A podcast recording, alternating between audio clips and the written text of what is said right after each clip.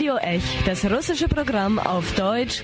Sie hören uns jeden Donnerstag von 19 bis 19.30 Uhr. Und Radio Ech auf Russisch können Sie jeden Samstag von 13 bis 14 Uhr hören.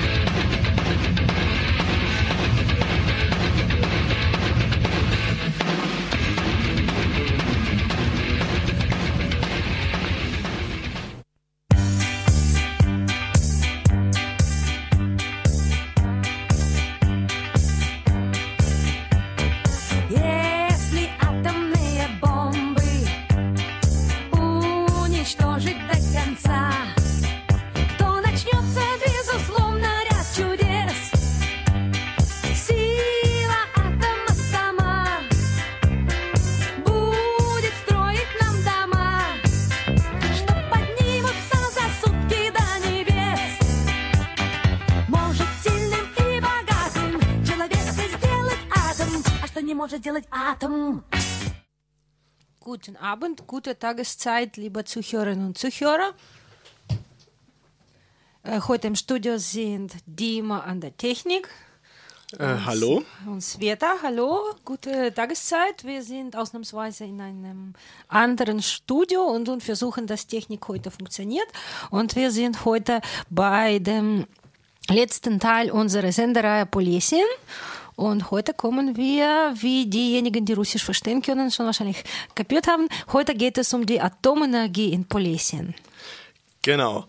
Wir haben ja das letzte, die letzte Sendung haben wir damit angefangen, äh, dass man quasi, wenn man aus Weißrussland äh, wie wir quasi in, die Ukraine fährt, dann fährt man erstmal durch äh, Wälder und dann durch Felder und dann durch Wälder und dann durch Felder und am Horizont wird immer größer, so etwas Riesiges, also so Pyramiden fast schon äh, aus denen es qualmt. Und das ist natürlich kein Qualm, das ist ähm, Wasserdampf aus den Kühl Kühlanlagen von einem AKW. Mitten im Wald, ganz genau, also im Waldgebiet, äh, wo drumherum nur Dörfer stehen äh, steht nämlich äh, ein AKW äh, von Rivne. Nur jetzt ist es schon kein Wald mehr, wo das AKW steht. Es ist schon ein Feld. Ja, man kann ja. den Horizont sehen. Aber eben, wenn man aus dem Wald rauskommt mit dem Bus oder mit dem Auto, sieht man das.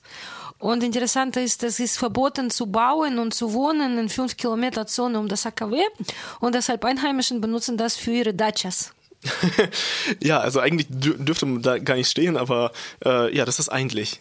Eigentlich. So, so ist es irgendwie äh, fast immer in der Ukraine eigentlich. Ja, ähm, deshalb sieht man diese schönen Werke, so quasi, was die Menschheit überhaupt jetzt bauen kann. Und ähm, hin, also vor diesen großen äh, Kühlungsanlagen können dann auch dann zum Beispiel Pferdekutsche gesehen werden oder Oma, die dann mit irgendwelche Zucchini von ihrem Garten läuft. äh, genau, weil wie wir in der letzten Sendung auch äh, erzählt haben, ist die ganze Gegend eigentlich sehr, sehr bäuerlich, sehr, sehr dörflich. Und äh, die Menschen, die drumherum äh, leben, sind eigentlich gerade ja, äh, das sind eigentlich Bauern bis auf eine einzige Stadt. Die Stadt, die heute Varasch heißt. Und, äh, Vor ein paar Jahren noch Kuznetsowsk hieß. Genau. Und das ist äh, dann so ein, der, so, eine sogenannte Monostadt. Oder Atomstadt, Atomograd. Atomograd, genau. Äh, was ist eine Atomstadt äh, oder eine Monostadt wohl eher? Das ist ein äh, etwas Besonderes eben für die Sowjetunion, etwas, was man in Westeuropa eigentlich kaum noch kennt. Es ähm, ist monoindustrielle Stadt. Genau, es ist eine Stadt, die eigentlich nur für, eine einzige, für einen einzigen Betrieb existiert und deren Zweck es ist, diesen Betrieb zu bedienen. Fertig. Genau, und am angefangen haben wir mit einem Lied von einer sowjetischen Superstar, ja, der Alla Pugacheва, und das Lied heißt, was kann ein Atom nicht machen, ja, und das ist quasi die Quintessenz der ganzen dieser Ideologie, so der sowjetischen Ideologie über die, äh, die friedliche Atomenergie, ja. Was kann ein Atom machen? Wenn wir die Kraft, den, die Kraft des Atoms haben, können wir an einem Tag Hochhäuser bauen und die Menschen werden reich und wohlhabend. Ja, so, so richtig äh, Feel-Good-Musik sozusagen der Sowjetunion, äh, die einfach komplett den wissenschaftlichen und technischen Fortschritt äh, besingt und das auch in einem völlig irrationalen eigentlich äh, Rahmen, weil ich meine, Gebäude in einem Tag in die, in die Höhe bauen, also bitte, hallo, geht's noch? Ja. Aber ja, das ist wirklich so diese absolute, äh, nicht nur lebens-, sondern technikbejahende Atmosphäre, die dann in der Sowjetunion äh, auch herrschte und äh, ja, bis 86 äh, wir alle wissen, was passiert ist. Genau, und dann ein bisschen so einfach historische Hintergrundinformation, Hintergrundinformation. Äh, das Atomprojekt die Ukraine begann in der Sowjetunion Ende der zweiten Hälfte der 60er Jahren. Dann wollte man einfach einen großen Energielieferanten bauen und das war europäischer Teil der Sowjetunion, ja. Äh, man wollte, äh, man hat nach äh, Standplätzen gesucht, Standorten gesucht, wo zum Beispiel eine Eisenbahn vorhanden ist, wo dünne Bevölkerung ist, wo wenig Menschen gibt, aber sehr viel Wasser und wo in der Nähe, da gab es bestimmte Richtlinien, große mh, Energie bedürftige Betriebe sein können. Ja? Und so entstand zum Beispiel in 1970 äh, das Tschernobyl-Atomkraftwerk. Übrigens, das hieß Tschernobyls Atomne Elektrostanz in Lenina. So alles in einem, ja. Äh, 117 Kilometer von Kiew und an der Grenze zu äh, Belarus, ja. Das heißt, das erste Atomkraftwerk sollte sehr groß sein und die Hauptstadt der Ukraine, Kiew, mit Energie versorgen, ja. Dann äh, hat man weitere äh, Atomkraftwerke gebaut äh, und Polesien mit wenig Menschen und viel Wasser war einfach ideal vor, vor, allem halt eben, weil gleich um die Ecke, ja, im anderen Maßstab gleich um die Ecke, äh, äh, Lemberg, also Lviv und Chmelnytsky und so weiter, also eigentlich die westukrainischen Großstädte waren, die natürlich ebenfalls Indust für industrielle Entwicklung natürlich ebenfalls Strom brauchten. Genau, dann hat man zuerst äh, das Tschernobyl, äh, AKW Tschernobyl gebaut. Dann 1973 hat angefangen man mit äh, diesem Atomkraftwerk, das heute Rivne äh, heißt, zuerst, äh, als man geplant hat, hieß das Zapadnoukrainske Atom AES. Äh, also Westukrainisch, genau. Aber dann hat man umbenannt und das ist interessant, sogar in der Sowjetzeit hieß es oft äh, auf Ukrainisch. Man hat quasi Russisch benutzt, aber man schrieb trotzdem Rivninske oft. Ja, das ist auf Russisch Rovninske, auf Ukrainisch Rivninske und Rivne eigentlich liegt, wie wir festgestellt haben, überhaupt nicht in Polesien selbst, aber das ist die nächste große Stadt und so hat man in die Sowjetunion die Atomkraftwerke benannt, nach der nächstgroßen Stadt. Und Rivne war da, aber ähm, dort, wo man beschlossen hat, das zu bauen, war ein Dorf, Kleindorf Varasch, und ein größeres Dorf, Stara Rafalivka, was wir letztes Mal schon euch erzählt haben. Und wie gibt es, was gibt es heute? Heute gibt es in der Ukraine vier funktionierende Atomkraftwerke und ein, was abgeschaltet wurde 2000, das AKW Tschernobyl, ja, äh, liefert keinen Strom seit dem Jahr 2000. Das genau. wissen auch nicht alle. Genau, alle denken so, 86 ist das gesamte Kraftwerk in die Luft gegangen. Nein, es, stehen, es standen da vier, ähm, vier äh, Reaktoren, die dann Energoblöcke äh, hießen. Und es ist nur ein einziger Reaktor in die Luft gegangen. Die anderen liefen noch und der, der letzte Reaktor wurde eigentlich erst 2000 abgeschaltet. Ja, nach dem Wunsch äh, der Europäischen Union, ja. Und äh, dann wurde Riv, AKW Rivne gebaut, dann AKW Chmelnytska, AKW in Zaporozhye und äh, südukrainische AKW. Ja, jetzt gibt es so. Das ist doch Chmelny auch Zaporozhye, oder? Südukrainisch. Südukrainisch ist in Mykolaiv.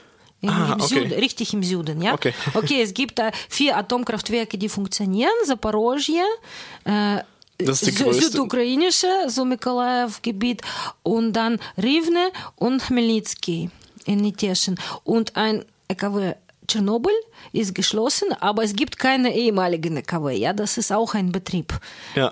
wo 5000 Menschen arbeiten. Und äh, was in diesem Jahr passierte, dass die Ukraine jetzt auf den zweiten Platz auf der Welt gekommen ist, was betrifft Länder, die, äh, die größten, den größten Anteil der Atomenergie im Energiesektor der, der, Wirtschaft, der Wirtschaft haben. Ja, bis jetzt waren zwei führende Atom äh, Staaten der Welt, Frankreich und Japan. Japan hat jetzt auch so Probleme nach Fukushima, ja.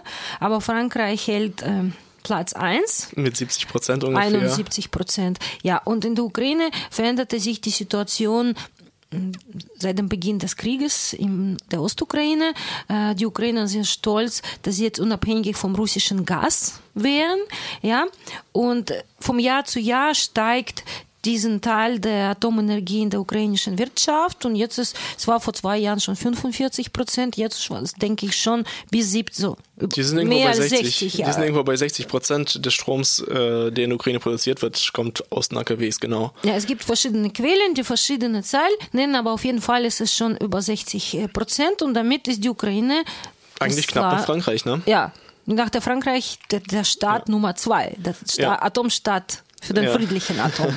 Nummer zwei und noch zum äh, diesem historischen Kontext noch äh, ein Mythos, was finde ich auch wichtig zu wissen. Die Ukrainer sind unglaublich stolz jetzt auf ihre Atomindustrie. Die sagen, das gibt uns die Unabhängigkeit gegenüber Russland. Wir sind unabhängig vom russischen Gas und so weiter. Aber was nicht so in die Medien kommt, ja, eigentlich, äh, okay, die Wirtschaft basiert sich jetzt auf Atomenergie, aber das ist völlig abhängig von Russland immer noch, ja, sondern Brennstäbe kommen aus Russland und Atomabfälle gehen auch nach Russland. Ja, das ist das ähm, besondere eben an diesen Ver äh, Verträgen, die noch in der Sowjetunion quasi entwickelt wurden. Also das, das, Konzept wurde noch in der Sowjetunion entwickelt und dann wurde es quasi in Verträge ähm, äh, überführt, nachdem die Sowjetunion zerfallen ist, äh, dass die, äh, die russischen Betriebe, die, die dann die Brennstäbe entwickeln und herstellen, dass sie die Brennstäbe selbst liefern und auch die Abfälle auch wieder zurücknehmen. Und das heißt, die Ukraine hat eigentlich bis jetzt kaum ein Problem gehabt mit, mit dem Atomabfall, mit dem Atomabfällen die kommen jetzt so langsam. Wieso? Weil man ja natürlich auch im nuklearen Sektor äh, sich unabhängig machen möchte von Russland.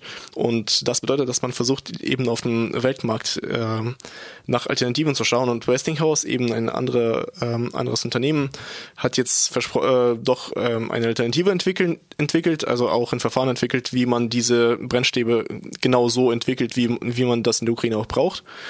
Ähm, und da gibt's auch die ersten Verträge schon, die abgeschlossen wurden über den Ankauf von diesen Brennstäben. Aber das Problem ist, Westinghouse. Ja, aber West, ja, ja gut, aber noch. das Problem ist halt, Westinghouse möchte natürlich den Müll nicht haben. Das ist so läuft's ja in Westeuropa. Wir verkaufen euch irgendwas, aber wir wollen den Müll nicht wieder zurückhaben. Und äh, da werden sie sich natürlich die Fragen stellen, okay, was machen wir jetzt mit dem ganzen Müll? Weil bisher war das nicht so das große Problem. Ja, aber ich finde einfach so paradox, wie die modernen Kriege geführt werden, ja. Es herrscht ein Krieg in der Ostukraine, ja. Russland und die Ukraine befinden sich im Kriegszustand. Äh, und Russland hat eigentlich ein Stück der Ukraine in die Krim einfach annektiert. Annektiert und gleichzeitig Business as usual. Business äh, läuft weiter. Genau. Und die internationale Atombehörde wahrscheinlich reguliert das, dass da mhm. alles reibungslos funktioniert und keine Unfälle passieren. Ja? Und das heißt, Experte reisen und äh Ukraine zahlt Milliarden jeden, jedes Jahr für, dafür, dass Russland Atommüll nimmt. Ja. Ja, so eine so ziemlich absurde Situation, wie, wenn man sich so vergegenwärtigt. Äh, einmal natürlich klar, ein, das Land, in dem die größte Umweltkatastrophe, Nuklearkatastrophe passiert ist, äh, hat seinen Nuklearanteil eigentlich nur ausgebaut. Und andererseits, äh, es herrscht Krieg zwischen Ukraine und Russland und äh, im Nuklearsektor wird Business as usual betrieben. Es ist wirklich, es ist spannend, ähm, aber ja, so läuft's halt, ne? Gut, aber ich glaube, wir machen jetzt erstmal eine kurze Pause und äh, hören weiter von der wunderbaren Alla Pugacheva, was uns der friedliche Atom alles schenken wird.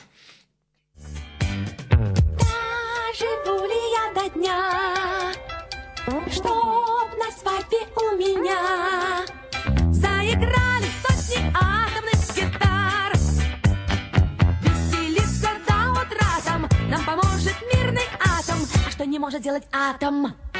Это право пустяки, приласкать тебя не может. сжать в объятиях не может, но в ответ любовью тоже засиял по синий взор, но все он может, все он может, а вот этого, вот этого никак. Ja, und äh, ja, die erstmal, man vergisst natürlich sehr gerne, dass äh, unsere Radiohörer nicht unbedingt äh, Russisch können. Äh, es ist wirklich äh, interessant dann zu, dann zu hören, was äh, Pugachowa singt. was Pugachowa dann forever. singt. Genau, das ist wirklich Pugachowa Forever. Äh, sie singt dann von Sachen, äh, die sind einfach absurd. Äh, Was alles der friedliche Atom alles kann, wie zum Beispiel eben äh, irgendwelche Atomseiten für die Gitarre, was für ein großartiger Klang es dann gäbe, äh, was auch immer das soll, wirklich. Und ähm, Aber der friedliche Atom kann dich nicht umarmen. Genau, was kann der friedliche Atom alles nicht? Das sind so ein paar Kleinigkeiten wie zum Beispiel umarmen, küssen und so weiter, die ganze Liebesgeschichte.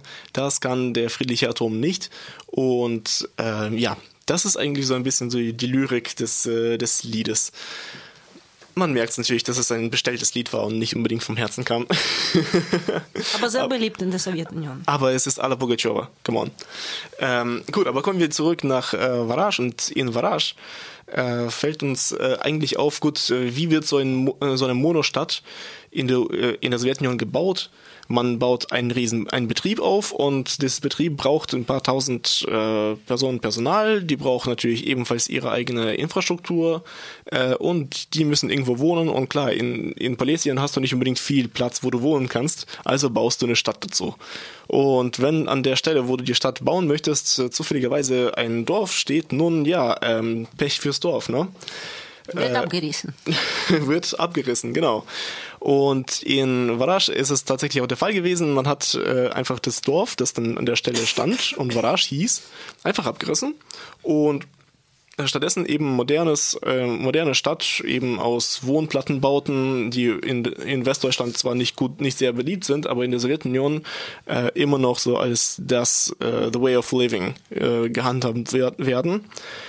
Und ähm, ja, man hat eigentlich diese ganzen Plattenbauten gebaut, Schulen, ähm, Infrastruktur. Infrastruktur, so Musikschule, alles. Schwimmbad, Genau. Sportschule, alles. Bibliotheken. genau, man hat wirklich, äh, man muss wirklich sagen, einfach mitten eben nirgendwo hat man dann einfach alles hingepflanzt. Ja, und die Bauern, die umgesiedelt wurden, die früher in diesem Dorf in kleinen Häusern gewohnt haben, mit Klo außerhalb, ja, draußen, ohne Leitungswasser, ohne, Heiz so Elektro ohne Heizung zentralisierte, die wurden einfach dann in die gebauten Häuser umgesiedelt und bekamen die Wohnungen, die sie immer noch viele so gestalten, dass man so in eine Wohnung zwar reinkommt, aber alles sieht so aus wie in einer Chata. Wie in so einem Bauern, im Bauernhaushalt. Ja, wie in genau. einem Bauhaus. Und äh, die waren natürlich damals begeistert, weil das war schon eine Verbesserung der Lebensqualität, plötzlich mit Leitungswasser zu leben. Man muss keine Eimer schleppen, mit einer Heiz Zentralheizung und ja, mit einem ganzen kulturellen Angebot, dass man ins Kino gehen kann und dann Superstars, zum Beispiel Pugachowa kamen regelmäßig in diese Atomstädte. Äh, ja, so eine, so eine ähm, äh, Planwirtschaft hat auch ihre guten Seiten, ne? wenn man halt eben, wenn man einfach einen Superstar verordnen kann, ey, fahr doch mal in die 20.000 Einwohnerstadt und tritt mal da auf. Äh, wir wollen das doch von dir. Ich glaube, so irgendwelche äh, Rockstars von ähm, aus dem Westen hätten gar nicht erst dran gedacht. Ähm, ja, äh, aber ja, äh, Varash an sich ist ja auch ein interessanter Fall gewesen. Äh, man hat es natürlich auch anders genannt. Man hat es äh, nicht nach dem Dorf benannt, äh, das da stand, sondern nach einem äh, sowjetischen Kriegshelden äh, aus dem Zweiten Weltkrieg, der in der Gegend halt unterwegs war damals, Kuznetsov. Und deswegen hat man es Kuznetsovsk genannt. Ähm, und anstatt irgendwelche Straßen zu bauen, hat man dann einfach mal äh, die Stadtteile gebaut und äh, in diesen Stadtteilen einfach mal den Häusern Stadt, äh, Hausnummern gegeben. Das heißt, man konnte, man hat die Adresse nicht die Adresse Straß, äh, Stadt Kuznetsovsk Straße so und sowieso und Hausnummer no- sowieso, sondern man hat irgendwie so Stadt Kuznetsovsk Ähm, Mikrorayon Varash. äh, genau, dann, dann Bezirk so und sowieso und Stadt so, so äh, Haus so und sowieso. Der Witz ist halt eben klar, äh, 2015 äh, wurde das Gesetz erlassen, dass alle äh, sowjetisch klingenden Namen um, äh, oder Toponyme geändert werden sollen. Und Kuznetsovsk ist sehr sowjetisch. Also hat man es zu Varash umbenannt zurück. Genau, und dann gibt es zu manchen Tautologien, ja, zum Beispiel äh, die Stadt Varash, äh, Bezirk. Bezirk Varash, Hotel Varash. Ja, aber Das einzige, jetzt, das einzige Hotel in Varash heißt ebenfalls Varash. Genau. Und das heißt, man hat tatsächlich die Adresse Varash, Varash, Varash. Ähm, und ähm, es hat ja eigentlich angefangen so als so eine russischsprachige, wirklich sowjetische Modernisierung. Aber sobald die Sowjetunion auseinandergefallen ist, hat natürlich, das ist wirklich sehr schön, hat Polesien sozusagen angefangen, sich in diese Stadt hineinzufressen und die Stadt zu übernehmen. Ja, ich und sage so, das ist nicht, dass die moderne Technologie das Land integriert hat, sondern das Land hat diese Atomenergie in sich assimiliert. ja, genau. Äh, wirklich, weil ähm, lange Zeit war das wirklich so eine Sache von Selbstbewusstsein, letztlich Russisch zu sprechen und nicht Ukrainisch, weil Russisch ist halt eben die, Stra äh, die Sprache des Fortschritts, der Urbanität und so weiter. Und Betriebssprache im Atomkraftwerk. Genau, wo letztlich äh, ja, von, von dem eigentlich die ganze Stadt abhängt. Äh, und jetzt, wo wir da waren, haben wir auf der Straße eben fast nur Ukrainisch gehört. Wir haben in den Schulen mit Kindern äh, nur auf Ukrainisch gesprochen. Also wirklich So. gesprochenes Ukrainisch, wirklich gesprochenes Ukrainisch. Also wirklich Dialekt, nicht so verordnetes von oben oder so das. Ähm, und äh, man merkt dann wirklich daran, die, die, Kuznetsowski ist wirklich verarscht geworden. Es ist wirklich, das Polesien übernimmt einfach alles. Das ist so die, früher waren es die Sümpfe, die sich immer reinfraßen. Heute sind es die Menschen, die sich reinfressen, sozusagen ihre Kultur reinbringen. Äh, und äh, so wie ich den mitbekommen habe, verstehen sie sich eigentlich ziemlich stark heutz- heutzutage als ukrainische Patrioten in der Stadt. Und die Verbindung zu Russland ist eigentlich eher so eben businessmäßig, wirklich geschäftsmäßig. Wir sind zwar ökonomisch mit denen und technisch verbunden, weil geht nicht anders. Aber ähm, damals 2015, als der Krieg wirklich, oder 2014, als der Krieg in der Hochphase war, gab es dann auch äh, lokal auch Geda äh, Gedanken darüber, ob man die, äh, die, das Atomkraftwerk verteidigen soll. Was natürlich dann die Leitung des AKWs äh, strikt verboten hat, weil äh, es wäre nichts auszudenken, was passiert wäre, wenn so eine Rakete einfach in so einen Reaktorblock reingeflogen wäre. Ja, aber noch ein paar Wörter. Natürlich für alle ist es Umbruchszeit 1986, als diese Tschernobyl-Katastrophe passierte. Und man muss sagen, die Radioaktivität kam bis nach Varasch, nach Kuznetsowsk. Das war noch vor zwei Jahren äh, die Zone des regelmäßigen, des, Re- der regelmäßigen Kontrolle, ja. Aber die Menschen wurden da nicht evakuiert und sie haben da weitergelebt. Und äh, in der Sowjetzeit Tschernobyl war Nummer eins. Äh, Кузне- äh, Rivne, AKW Rivne war Nummer zwei. Jetzt äh, AKW Zaporozhye ist Nummer eins in der Ukraine. Rivne ist am zweiten Platz und äh, na, nach 2000 hat man eine äh, Stromlinie nach Kiew gebaut. Das heißt, AKW Rivne und damit die Stadt Varasch versorgen mit dem Strom auch die ukrainische Hauptstadt. Ja, Stadt Tschernobyl. Äh, genau. Und äh, ja, aber äh, was noch auf jeden Fall angesprochen werden sollte, ist halt dieser kulturelle Aspekt wiederum, ähm, wie sich dann moderne Ukraine auch so ein bisschen reinfrisst sozusagen in den AKW und zwar die Frage der Traditionen und Religionen. Genau, und es das- ist nämlich ein, quasi so ein religiöser Rollback, den wir jetzt eigentlich überall beobachten auf der Welt.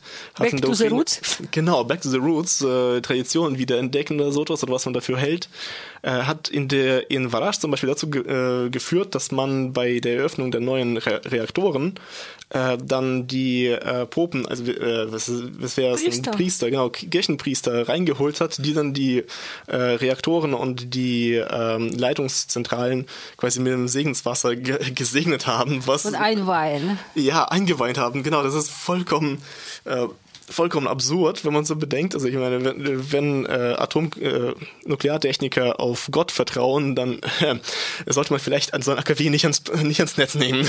Aber ich muss sagen, äh, für unsere Zuhörer, das ist ein anderer äh, Reaktortypus als in Tschernobyl war. Ja? Komplett anderer. Komplett anderer. Aber es ist interessant, aber da können wir stundenlang reden. Dieses AKW hat sogar ein eigenes Museum, Infozentrum Policia. Es lohnt sich unbedingt hinzugehen. Und die äh, Mitarbeiter haben uns erzählt, jetzt im Zuge dieser Entkommunisierung dürfen sie keine Objekte mehr ausstellen mit sowjetischen Symbolen. Aber das Ganze war doch ein Sowjetprojekt. Ja, wie kannst du dann Stadtgeschichte ausstellen mit Fotos ohne sowjetische Fahnen und sowjetische Symbolen? Weil alles war einfach präsent, aber das mussten sie jetzt alles aussortieren und wegräumen. Aber dafür, anstatt von diesen Fotos mit Sowjetsymbolen, kann man im Museum Fotos sehen, eben wie diese orthodoxe Priester dann mit Kirchenwasser, Weihwasser, Weihwasser äh, eine Reaktorzentrale einweihen. Genau, das ist natürlich äh, ein riesen Missverständnis, dass man so etwas aus äh, die Symbol, äh, sowjetischen Symbole aus dem Museum rausnehmen soll, weil gerade das ist im Gesetz auch festgeschrieben, dass Museen aus, die, aus der Regelung au- herausgenommen sind. Aber es ist halt wirklich sowjetisches Denken quasi. Einfach alles, all, einfach alles wegnehmen. Ähm, Gut. Ich glaube, so langsam kommen wir an unsere ähm, Sendezeitende. Ja, und das ist auch jetzt, es ist der Tourismus in die Tschernobyl-Sperrzone boomt.